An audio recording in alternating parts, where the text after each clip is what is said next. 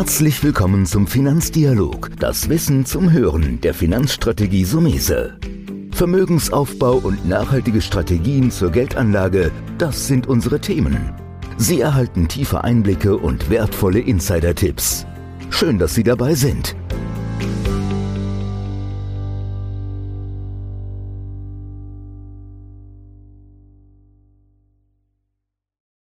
Heute möchte ich über das Thema Informationen, Zusammenhänge, Nachrichten. Worauf muss ich eigentlich achten, wenn ich in Anlegegewinn spreche? Und habe mir dafür einen Kapitalmarktstrategen eingeladen, Carsten Röhmheld von Fidelity, der in dieser Materie einer der Experten ist. Erstmal, Röhmheld, herzlichen Dank, dass Sie heute mit dabei sind. Vielen Dank, Herr Sumes. Ich freue mich sehr, dabei zu sein. Im Vorgespräch beziehungsweise auch Gedanken zu diesem Podcast habe ich erst gedacht, boah, das ist ja ein riesiges Thema, was wir gerade vorhaben wie kriegen wir da Struktur rein? Weil Informationen, den, den Markt zu kennen, um auch Entscheidungen zu treffen in meiner Anlage, ist ja gar nicht so einfach. Ich habe mir dann überlegt, Sie erstmal zu fragen, welche Informationsquellen, Nachrichten sind für Sie bedeutend, so ein bisschen aus Ihrem Blickwinkel, zum Beispiel im Aktien, im Renten- oder im Rohstoffmarkt?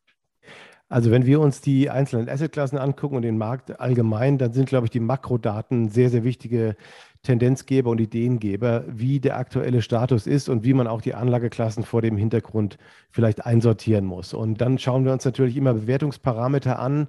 Das bedeutet also, gerade bei den Aktien kommt es sehr darauf an, ob die Gewinne sozusagen die Bewertungsverhältnisse noch rechtfertigen oder ob es bestimmte Phasen gibt, in denen eben sich diese Bewertungsparameter verschieben. Das ist zum Beispiel mal im letzten Jahr sehr gut sichtbar gewesen, als wir aus der Pandemie rausgekommen sind. Da sind manche Leute natürlich drauf gekommen und haben gesagt, die Bewertungen entfernen sich jetzt gerade so immens von den Gewinnen, dass hier eine gewisse Abkopplung der Realität stattfindet von den Märkten, was natürlich mit der großen Liquidität zu tun hat. Aber das sind so typische Phasen in Erholungsphasen in den globalen Volkswirtschaften, dass natürlich in gewissen Phasen Bewertungsparameter aus dem Ruder laufen und dann eben insbesondere es darauf ankommt, dass die Aktien die Gewinne liefern am Schluss, um dann diese Bewertung auf Dauer wieder zu erreichen. Das ist also gar kein ungewöhnlicher Zustand. Gutes Beispiel jetzt zum Beispiel in den Technologieaktien in den USA. Da gibt es eine große Diskussion über die Bewertungsparameter die waren sicherlich am Anfang dieser Krisenphase, als wir den enormen Impuls bekommen haben, monetär und fiskalisch, sehr aus dem Ruder gelaufen. Aber es zeigt sich jetzt, dass in der Pandemie diese Titel die Gewinne sehr stark zurückgeholt haben, also ihr Geschäftsmodell nochmal in der Krise weiter ausdehnen konnten und deshalb diese Gewinne gebracht haben, die die Bewertungsparameter rechtfertigen. Und wir sind jetzt gar nicht in so einem großen Abstand mehr von diesen hohen Wachstumstiteln zu dem Rest des Marktes sozusagen. Darauf muss man auf jeden Fall achten. Wenn man in anderen Bereichen investiert, bei dividendenorientierten Investments, bei der Aktienseite, finde ich es auch immer spannend, Dividendenrenditen zu beachten, aber da eben nicht nur auf die Höhe der Dividendenrendite zu schauen, sondern sich fragen, ob diese Dividenden, die Unternehmen ausschütten, dauerhaft haltbar sind und möglicherweise noch gesteigert werden können. Das heißt also hier sich ein Umfeld einer Aktie oder einer Gesellschaft heraussuchen, bei der man versucht einzuschätzen, ob dieses Unternehmen auf Dauer eben so gesund weiter operieren kann. Also so Dividendenrenditen sind wichtig, Makrofaktoren sind wichtig, Gewinne sind wichtig bei Aktien. Bei Anleihen muss man natürlich sehr stark auf die Renditen schauen, ganz klar auf die volkswirtschaftlichen Daten. Jetzt zum Beispiel sind Inflationsdaten sehr relevant, auch die Wachstumsdaten, die von den Volkswirtschaften ausgehen, sind sehr relevant, um den Pfad für die Zinsentwicklung ableiten zu können. Und wir sind gerade so ein bisschen an einem kritischen Punkt angelangt, wo wir vielleicht dieses dauerhaft niedrige und Negativzinsniveau verlassen äh, wir hören ja die ersten Ankündigungen schon von Zentralbanken, da äh, gewisse Maßnahmen zurückzufahren. Und das sind so Signale, auf die man achten soll, weil es für die Anlageklasse halt enorm wichtig ist, ob wir höhere Inflationsraten in Zukunft sehen werden, zum Beispiel, und ob die Zentralbanken ihre kurzfristigen Zinsen auch entsprechend anheben werden. Und Rohstoffe sind natürlich nochmal ein ganz eigener Markt, der auch äh, in gewisser Weise unabhängig funktioniert von den anderen beiden. Da ist sehr viel, kommt es sehr viel auf Angebot und Nachfrage an, also auf die Tatsache, wie ausreichend und vielfältig kann ein Gut produziert werden und wie stark wird es momentan nachgefragt für bestimmte Dinge. Auch hier haben wir jetzt zuletzt eine, einen sehr starken Schub von Preisen gesehen, gerade in den Metallmärkten zum Beispiel, aber auch in den Energiemärkten, weil wir in der Pandemie eben bestimmte Einschränkungen der Lieferketten gesehen haben, bei der niemand mehr investiert hat, bei der keiner sich mehr Rohstoffe ins Lager gelegt hat, eben aus, dem, aus der Unsicherheit heraus und jetzt plötzlich in die Nachfrage zurückkommt, dass nicht genug produziert werden kann. Also da sind dann ganz massive Preissprünge zu beobachten. Und die sind für den Markt sehr relevant. Also da kommt es sehr stark auf Angebots-Nachfragesituationen an. Mhm. Das ist ja schon, wie ich eingangs angedeutet habe, ein Riesenthema. Ich würde sagen, wir gehen jetzt nochmal in die einzelnen Segmente nochmal tiefer rein. Sie haben das ja schon mal sehr schön zusammengefasst. Fangen wir gerade dann hinten vielleicht an zu dem Thema Rohstoffmärkte. Da ist es ja so, und ich versuche das ja immer so ein bisschen aus Anlegersicht, aus der Anlegerbrille zu sehen. Ich interessiere mich jetzt für den Rohstoffmarkt als Investition und dann habe ich erlebt, wie Sie auch, Unternehmen waren ängstlich, Corona, haben gesagt, ich nehme mir nichts aus dem Lager, ich weiß ja nicht, ob ich das meine Produkte wieder rauskriege. Und dann gab es so ein, ich sage jetzt mal Nachfragestreik. Alle haben gedacht, daraufhin haben ja dann wahrscheinlich die Produzenten wieder gesagt, ich produziere auch nichts, weil wenn ich meine Produkte nicht rauskriege. Und diese Situation haben wir im Moment, die muss also abgearbeitet werden. Und jetzt kommt meine eigentliche Frage. Ich muss aber doch eigentlich diese Vision sehen. Und das ist, glaube ich, das Schwere. Ich muss ja erkennen, entsteht so ein Stau, dann kann ich dort und dort investieren, weil das ist ja der Ist-Zustand. Aber wo, wo ist die berühmte Glaskugel gibt es nicht, aber wo würden Sie sagen, die und die vielleicht Indizes, die muss ich mehr achten, wie die sich verändern im Rohstoffbereich? Ja. Wie, wird so ein Kapitalmarktstratege sagen, bleiben wir nur im Rohstoffbereich? Da solltest du als Anleger unbedingt drauf mal schauen.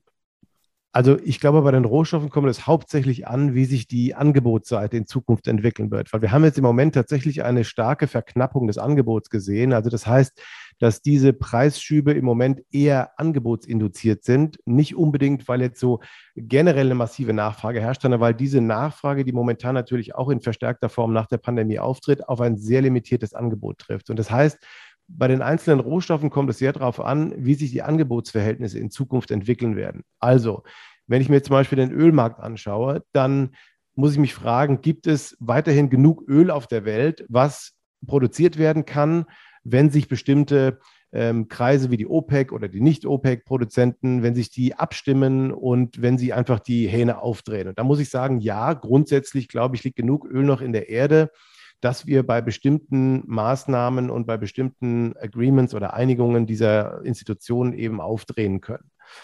Bei bestimmten anderen Rohstoffen, ich sage jetzt mal zum Beispiel Kupfer oder bestimmten Metallen, ist es nicht ganz so einfach, weil da keine großen Lagerbestände herrschen oder da sind und auch nicht so einfach ein Hahn aufgedreht werden kann, sondern da müssen Minenoperationen durchgeführt werden, die müssen das abbauen und das muss verarbeitet werden. Und da muss natürlich eine Menge an Investitionen erfolgen, um sozusagen dann auf Sicht von Jahren die Produktion zu steigern. Das heißt, wenn ich jetzt eine Verknappung habe eines Angebotes, dann fällt es sehr schwer, das in kurzer Zeit aufzulösen. Beim Kupfer kommt noch dazu, dass Kupfer zum Beispiel für die Infrastruktur immens wichtig ist. Und wir reden gerade alle vom Klimaschutz und von nachhaltigen Investments. Und da spielt Kupfer eine immens große Rolle, weil Kupfer natürlich für alle Stromleitungen verantwortlich ist, weil Kupfer in Elektromobilität eine riesige Rolle spielt.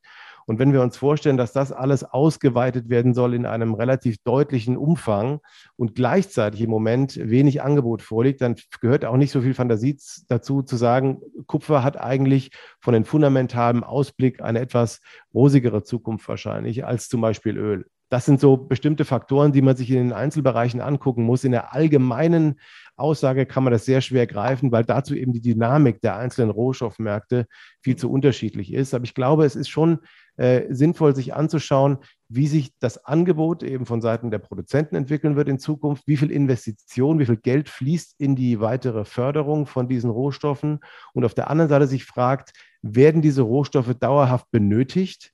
Beim Öl zum Beispiel äh, gehört auch nicht viel Fantasie dazu zu sagen, fossile Brennstoffe sind im Moment nicht das, was sich die Leute dauerhaft unbedingt vorstellen wollen. Der fossile Bereich soll ja eher abgebaut werden aufgrund des Klimaschutzes und der CO2-Emissionen. Und von daher ist die Nachfrageseite von der Seite vielleicht nicht so gut unterstützt. Ich glaube, das sind gute Einblicke, gerade im Rohstoffmarkt. Die Besonderheit Angebot und Nachfrage wird ja sehr oft genannt, aber man muss es ja spezifizieren auf diesen Sektor. Gehen wir mal rüber auf die Zinsseite ja, sprich auf die Rentenmärkte. Jetzt bin ich als Anleger ja in der Frage, wenn ich erwarte, dass die Zinsen steigen, sollte ich ja heute nicht langfristig anlegen. Das ist ja ein, eine Ableitung, die man sagen kann. Auf der anderen Seite, wenn ich erwarte, dass die Zinsen fallen würden, dann müsste ich schnell langfristig anlegen, um mir das heutige Zinsniveau zu sichern. glaube auch, dass wir so in der Umbruchphase stehen. Sie haben angedeutet, zwei Themen sind da wichtig. Das Wachstum von den Staaten an sich, also wie, wie sich das verhält und die Inflation. Können wir da noch mal tiefer reingehen? Schaue ich dann beim Wachstum einfach aufs BIP und deren Entwicklung, um nach dem Motto, wenn es heiß läuft, kommt irgendwann die Notenbank den Druck, den Zins zu erhöhen. Das ist ja die alte Welt. Manchmal denke ich, diese alte Welt gibt es gar nicht mehr in dem Nullzinsumfeld. Die uralte Frage, die immer wieder kommen wird, kommt jetzt eine Mega-Inflation oder ist das nur ein Basiseffekt, weil letztes Jahr wir kaum Nachfrage hatten? Also wie sehen Sie die zwei Komponenten? Vielleicht nochmal für unsere Hörer so ein bisschen was zum, zum BIP. Worauf achte ich beim Wirtschaftswachstum? Und diese Inflationsszenario-Einschätzung, die zu höheren oder niedrigen Zinsen von Notenbanken führt. Das Wachstum ist immens wichtig, auch für die Prognose der Zinsentwicklung. Normalerweise geht ein höheres Wachstum auch mit einem höheren Zinsniveau in Zukunft äh, konform. Das heißt, wir können davon ausgehen, dass sich dann die Anleihekurse eher zurückentwickeln. Das sind Umfelder, die generell für Aktienanlagen besser geeignet sind. Inflationsinduzierte wachstumsinduzierte äh, Szenarien in Zukunft sind für Anleihen generell jetzt nicht unbedingt ein ideales Szenario, aber trotzdem ist natürlich aus Portfolio-Gesichtspunkten eine Anleihenkomponente im Portfolio immer relevant. Man sollte sich tatsächlich anschauen, wie sich bestimmte Volkswirtschaften entwickeln, um auch die geografische Allokation von Anleihen vornehmen zu können. Dummerweise, Sie hatten es erwähnt, ist über die Zentralbanken ein Effekt in den letzten Jahren immer stärker in die Märkte gekommen, der so ein bisschen die fundamentale Entwicklung überlagert. Das heißt, das Achten auf die Maßnahmen der Zentralbanken ist fast wichtiger geworden als das Achten auf die volkswirtschaftlichen Daten, weil man das Gefühl hat manchmal, dass die Zentralbanken inzwischen kaum noch den klassischen Wirtschaftszyklus zulassen, der ja früher mal bestand aus ähm, Aufschwung, Boom, dann Überhitzung, Abschwung, Rezession und dann wieder von vorne und das Ganze in der Regel zwischen sieben und neun Jahren. Wenn wir uns jetzt mal anschauen, was von dem letzten Jahr bis hierher passiert ist, dann haben wir in einem Jahr diese gesamte Zyklusfrage schon fast abgearbeitet. Und das, weil eben natürlich massiver Einfluss von fiskalischen und geldpolitischen Impulsen gekommen ist. Das heißt, ich glaube, die Zentralbanken in ihrer Politik zu lesen und zu verstehen, ist immens wichtig für einen Anleiheinvestor, weil allein die fundamentalen Daten in diesen Tagen nicht mehr helfen, sondern die Zentralbanken haben tatsächlich durch ihre Maßnahmen den klassischen Zyklus ein Stück weit ausgehebelt. Und jetzt muss man sich aber fragen, was sind die überlagernden Effekte? Ich glaube, das Zinsniveau ist deutlich niedriger heute, als es wäre, wenn wir den klassischen Zyklus hätten. Denn wir wissen alle, die Staaten haben viele Schulden und äh, steigende Zinsen sind natürlich für die Geldaufnahme, Kreditaufnahme nicht gesund. Selbst wenn wir jetzt zu ganz niedrigem Geld oder vielleicht sogar Negativzinsen Geld aufnehmen könnten vom Staat, das wäre also sozusagen äh, ökonomisch sehr sinnvoll, sowas zu machen, wäre die Kreditaufnahme in Zukunft mit der Perspektive steigender Zinsen immer schwieriger. Und dann wird es auch schwieriger, diese Schuldenlevels wieder abzubauen. Das heißt, wir haben eine künstliche Verbilligung des Geldes gehabt in den letzten Jahren, ganz massiv. Und deswegen ist im Prinzip der Zins als ausgleichende Komponente im Markt nicht da, wo er eigentlich sein sollte. Normalerweise, wenn wir ein Wirtschaftswachstum wie dieses Jahr von, ich keine Ahnung, 6, 8 Prozent in den USA bekommen, dann dürften die Zinsen ja nicht bei anderthalb Prozent liegen insgesamt. Das ist ja eigentlich eine fundamentale Diskrepanz, die wir so in der Vergangenheit nicht gekannt haben. Das heißt, wenn man wieder von einer Normalisierung des Wirtschaftszyklus ausgeht oder zumindest davon ausgeht, dass Wachstum stattfindet und dass die Zinsen entsprechend sich auch anpassen, dann ist es wichtig, die Inflationskomponente sich anzuschauen und sich zu fragen, wo geht es hin, um mal auf die zweite, äh, den zweiten Teil der Frage zu kommen. Und da kann ich so ein bisschen auch die Sorgen nehmen vor dieser Hyperinflation, die immer gemalt wird. In Deutschland ist die Sorge besonders ausgeprägt, weil wir in Deutschland im vergangenen Jahrhundert vielleicht mal zwei Hyperinflationen beobachtet haben, eine komplette Geldentwertung stattgefunden hat und das sich irgendwie in den Geschichtsbüchern auch verewigt hat bei den deutschen Anlegern. Aber ich glaube, die Angst davor ist, ist, ist einigermaßen unbegründet. Wenn von Inflation gesprochen wird, muss man immer ganz klar unterscheiden. Es gibt welche, die sagen Inflation und meinen 3 Prozent und es gibt welche, die sagen Inflation und meinen 10 Prozent. Also da ist es wichtig auch zu differenzieren. Und meines Erachtens liegt die Wahrheit so, dass wir in, was die Inflationserwartungen betrifft, von einem höheren Niveau ausgehen müssen, als wir es vor der Pandemie hatten. Das glaube ich sicher. Die Zentralbanken haben immer die 2% als Maßstab angelegt. Und ich glaube, dass das der neue Boden sein wird für Inflationserwartungen. Das heißt also, die 2% wurden nicht erreicht durch welche Maßnahmen auch immer. Jetzt ist äh, der Punkt gekommen, wo bestimmte Effekte zusammenkommen. Eines, einiges davon, was Inflation betrifft, ist tatsächlich übergangsweise. Das heißt, diese Dinge werden sich auch wieder auflösen. Andere Dinge bleiben etwas stabiler vorhanden in der Inflationserwartung. Und deshalb glaube ich, dass wir einfach auf einem höheren Inflationsniveau landen. Und das hat entsprechend Auswirkungen auf die Anleiherenditen. Die müssen dieses Inflationsszenario irgendwo reflektieren. Wenn wir nicht ganz von diesem Stagflationsszenario ausgehen, das heißt kein Wachstum mehr, aber trotzdem steigende Inflation, das wäre grundsätzlich ein negatives Szenario. Aber wir gehen erstmal von weiterem Wachstum aus. Und das sollte auch Inflation weiter befördern und demnach auch die Anleiheninvestoren vor etwas größere Probleme stellen. Mhm. Jetzt kommen wir gleich noch zum Aktienmarkt, weil heute, man sagt ja immer, ohne Aktien kannst du gar keine Rendite mehr im Depot machen. Dennoch bin ich ein Verfechter und ich denke Sie auch, dass die Vermögensstreuung alle Komponenten beinhalten muss. Das heißt, wir haben in unserer Allwetterstrategie haben wir Rohstoffe, Zinspapiere und den Aktienmarkt, weil man einfach diesen Ausgleich, diesen Puffer der weniger Schwankung braucht. Die Prämie sehe ich auch, die ist weg, weil du hast keinen Zins mehr, also hast du eine direkte Absicherungsprämie. Und die Rohstoffmärkte, die sind immer für eine Überraschung auch gut, finde ich, in der Schnelllebigkeit, positiv wie negativ für ein Depot. Dann lassen wir uns mal zum Aktienmarkt kommen, wo man, wie gesagt, sagt, da sind Renditen zu erwirtschaften. Sie haben das gut gesagt, es gibt Bewertungsparameter vorhin. Geht ja oft um Erwartungen. Ja? Ich habe ja immer das nach dem Motto, ich erwarte jetzt, dass Apple mehr Gewinn macht, wie prognostiziert. Und dann kommt raus, ja, ähm, oder andersrum, können Sie vielleicht das mal übernehmen? Ich weiß ja ungefähr, was Sie ahnen. Wie sehen Sie das dann immer, diese großen Erwartungen an den Aktienmarkt, an den Einzeltitel? Bleiben wir bei dem Beispiel bei Apple. Was kann dann passieren, wenn die Zahlen kommen, die vielleicht zu oder nicht zur Erwartung passen? Um das mal gleich vorwegzunehmen, es kann eigentlich alles passieren. Also wir haben in der Vergangenheit schon alles gesehen, von der Tatsache, dass ein Unternehmen die Gewinne deutlich übertroffen hat, auch die Umsätze deutlich übertroffen hat und dann trotzdem Kursverluste hatte. Es gibt auch den umgekehrten Fall, dass ein Unternehmen mal die Gewinne verfehlt hat und trotzdem im Kurs gestiegen ist.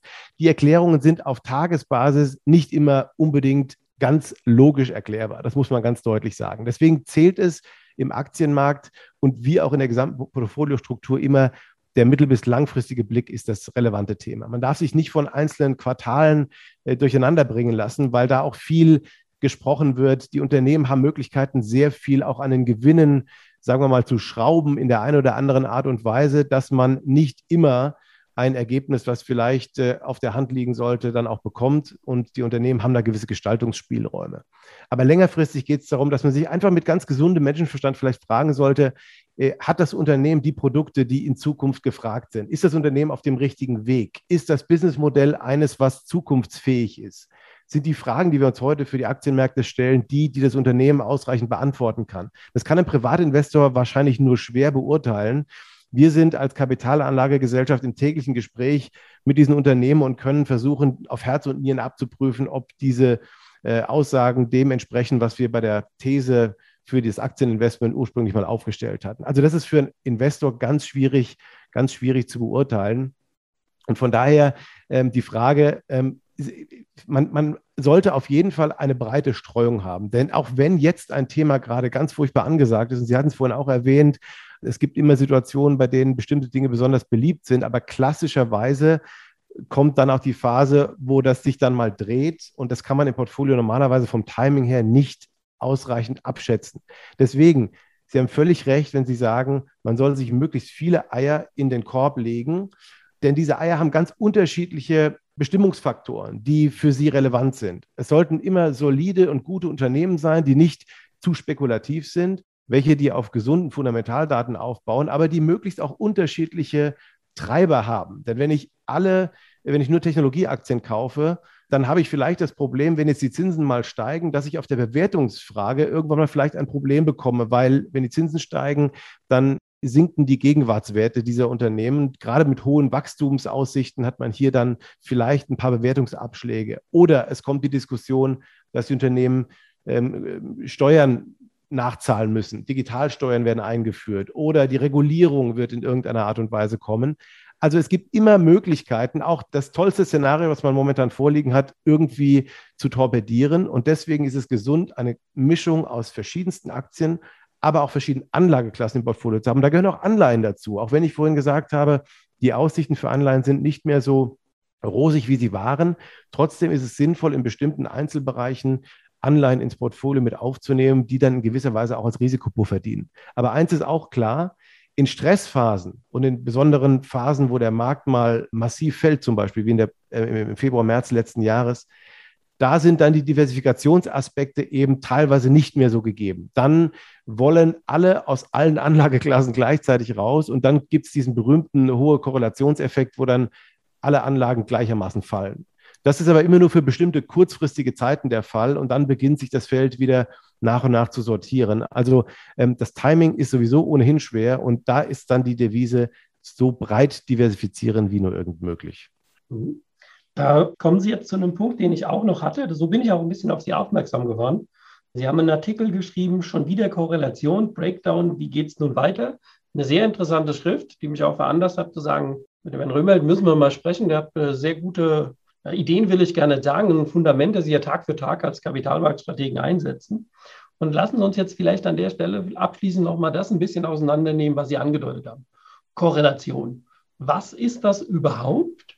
Und warum gibt es diese Phasen, was Sie eben angedeutet haben, dass es eigentlich gegenläufig sein müsste, aber dann doch im Gleichklang? Lassen Sie uns das noch ein bisschen auseinandernehmen. Was ist Sehr Korrelation gerne. und wie geht man am besten ran? Korrelation ist im Prinzip äh, der Gleichlauf von bestimmten Anlageklassen oder Anlagekategorien. Das kann man klassischerweise wird von Aktien und Anleihen beobachtet. Also wie stark laufen Aktien und Anleihen in die gleiche oder eben nicht in die gleiche Richtung. Und wenn sie einen Gleichlauf haben, dann spricht man von einer höheren Korrelation. Wenn sie der Korrelationskoeffizient bei Null liegt, dann gibt es keine Korrelation, keine Beziehung zwischen den beiden Kursentwicklungen. Und wenn es einen negativen Wert annimmt, der Korrelationskoeffizient, dann ist es ein gegenläufiges Phänomen. Dazu muss man wissen, es ist ein rein mathematisches Mittel, ein statistisches Mittel, was natürlich noch nichts über Kausalitäten aussagt. Das heißt, ich kann in ganz verschiedenen Bereichen Gleichläufe oder Gegenläufe von bestimmten Dingen beobachten, die nicht unbedingt was miteinander zu tun haben müssen. Und weiterhin muss man sagen, es kommt auch immer auf den Beobachtungszeitraum an. Wie gesagt, es gibt ganz lange Phasen, wo Korrelationen in bestimmten gleichen Mustern bleiben.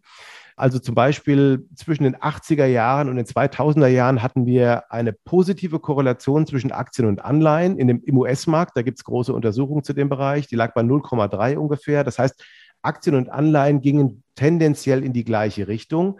Und damit war eben dieser Diversifikationseffekt nicht ganz so ausreichend gegeben wie jetzt zuletzt. In den Jahren 2000 bis 2020 haben wir eine negative Korrelation gesehen zwischen Aktien und Anleihen weitgehend. Das heißt, ähm, Aktien und Anleihen haben eine Diversifikation geboten. Wenn die Aktien mal besser liefen, liefen die Anleihen schlechter und umgekehrt, sodass man diesen Risikopuffer hatte.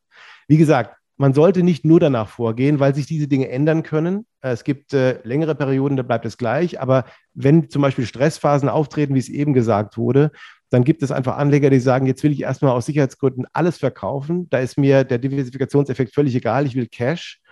Und damit ist dann der, der Korrelationskoeffizient relativ hoch. Der werden Aktien verkauft, der werden Anleihen verkauft, der werden Rohstoffe verkauft, der wird Gold verkauft, alles. Und da zählt nur Cash is King.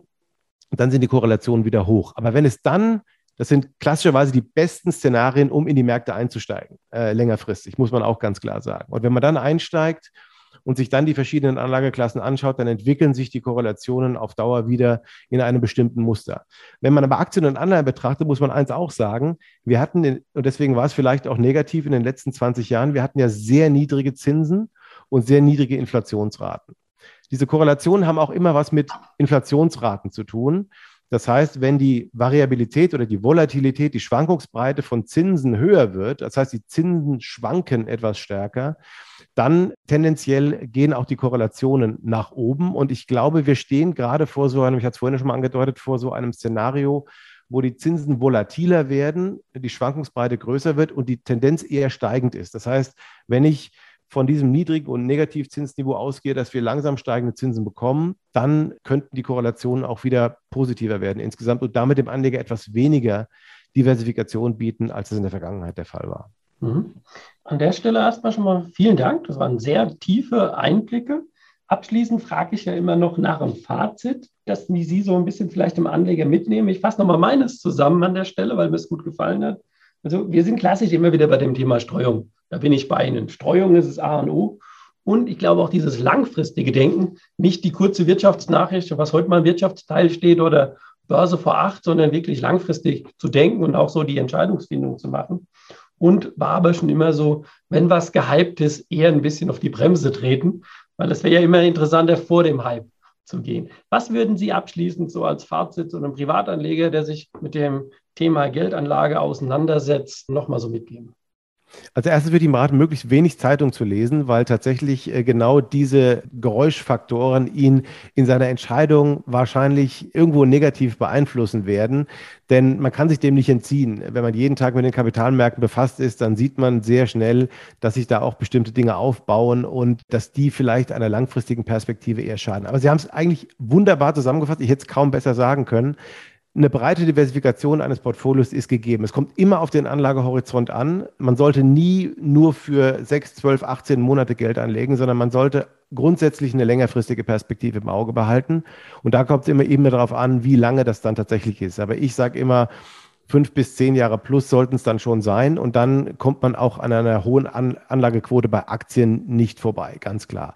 Trotz allem die Diversifikation ist nach wie vor gegeben. Auch wenn wir jetzt vor einem Umfeld leicht steigender Zinsen wahrscheinlich stehen in den nächsten Jahren, gibt es bestimmte Bereiche, die sehr lohnenswert sind, sich ins Portfolio reinzunehmen. Es gibt zum Beispiel auch im asiatischen Bereich Anleihen und im Schwellenländerbereich Anleihen, die höhere Renditen auch noch erbringen als das, was hierzulande festzustellen ist.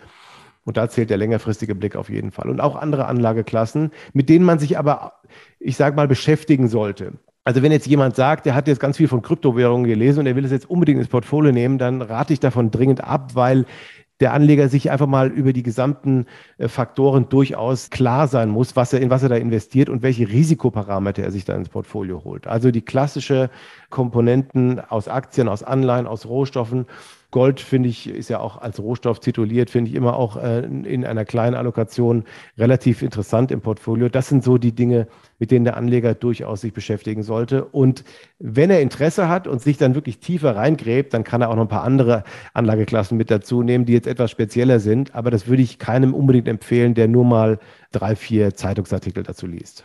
Also nach dem Motto, wenn ich mich zum Profi weiterentwickelt habe, kann ich auch mal vielleicht ein Bitcoin mir mal Gedanken machen, aber ich bin da auch ein Punkt. Im ersten klassischen Schritt ist es zu volatil und zu dynamisch. Aber ähm, es geht ja auch darum, in dem Podcast vielleicht dem einen oder anderen Impuls zu geben, ein weiteres Wissensniveau aufzubauen. Und das führt mich an die Stelle. Vielen Dank, Herr Römelt, dass Sie heute mit dabei waren und so ein bisschen Licht in die Informations- oder in die Kapitalmärkte zu bringen. Sehr gerne, Herr Sumese. Vielen Dank, hat viel Spaß gemacht. Und ich denke, wir werden uns mal wieder über die Füße laufen und sicherlich das eine oder andere interessante Thema besprechen. Danke, dass Sie heute dabei waren. Sehr gerne. Das war der Finanzdialog, das Wissen zum Hören der Finanzstrategie Sumese. Natürlich ist dieser Podcast keine Anlageempfehlung, denn jede Anlageentscheidung muss individuell getroffen werden. Idealerweise ist sie Teil einer ganzheitlichen Strategie, die exakt zu Ihnen passt. Dazu müssten wir uns persönlich kennenlernen. Besuchen Sie uns auf sumese.de